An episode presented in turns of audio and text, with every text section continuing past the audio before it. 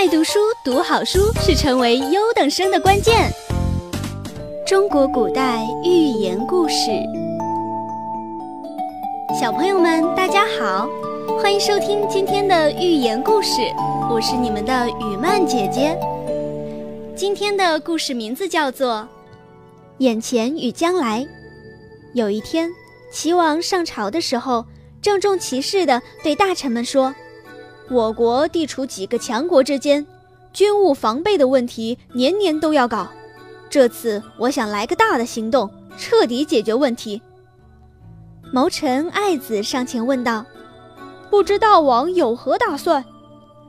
齐王说：“我要沿国境线修起一道长长的城墙，这道城墙东起大海，西经太行，绵延四千里，同各个强国隔绝开来。”从此，秦国无法窥伺我西部，楚国难以威胁我南边，韩国、魏国不敢牵制我左右。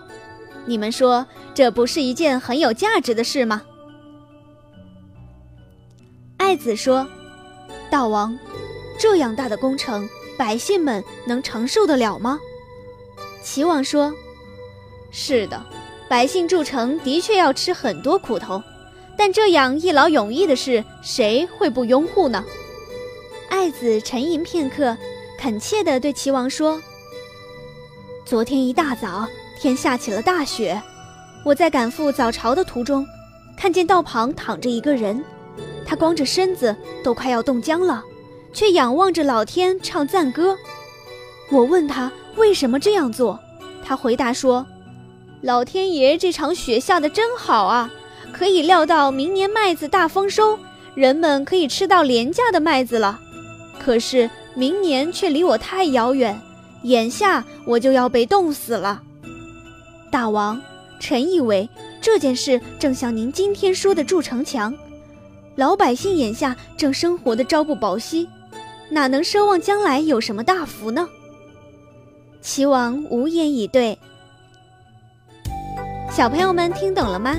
只想将来而不看眼前，再好的计划也只能是空中楼阁。这个故事告诉我们，我们一定要从实际出发，既要考虑将来，也要顾及当前。